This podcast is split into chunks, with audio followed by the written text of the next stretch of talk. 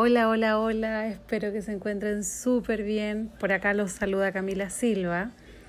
Hoy quiero hablar de un tema que es complejo a nivel de sociedad, un tema que poco lo hablan y es la realidad que viven los pacientes de salud mental en conjunto a su familia, a los cuidadores, porque nadie nos ha dicho lo difícil que es padecer de una enfermedad mental o del otro lado eh, ser familiar de una persona que padece de alguna enfermedad mental. Creo que siempre nos, nos muestran una lista de síntomas y nos dicen la depresión es esto, la ansiedad es esto, padecer trastorno límite de la personalidad es esto. Pero yo les quiero preguntar a ustedes, ¿realmente es así? ¿Realmente es tan fácil encasillarlo en una lista de síntomas? ¿Por qué elegí este tema para iniciar y no elegí otro? Lo elegí porque yo estoy detrás de, la cara de, la, de pacientes de salud mental.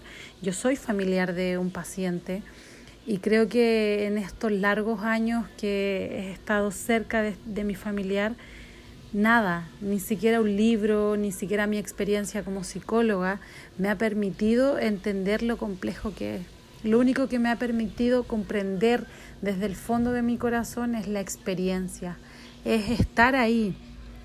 Creo que como familiares necesitamos mucho más que una charla de salud mental.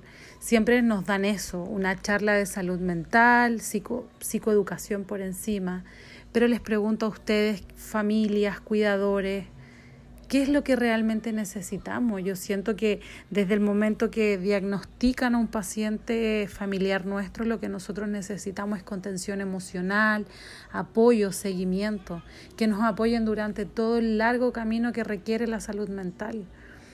Yo me pregunto si el suicidio es una de las causas a nivel mundial de muerte dentro de los top 5 ¿Por qué razón todavía existen países que las ambulancias no, no asisten a una persona con intento suicidio?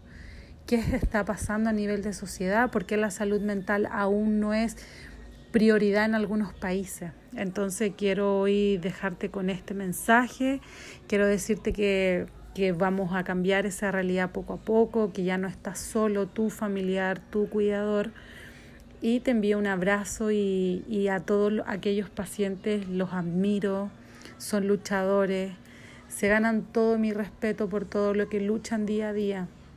Quiero decirte a ti, paciente, que solo tú sabes lo difícil que es vivir con esa enfermedad. Les mando un beso, un abrazo, espero que estén súper, súper bien.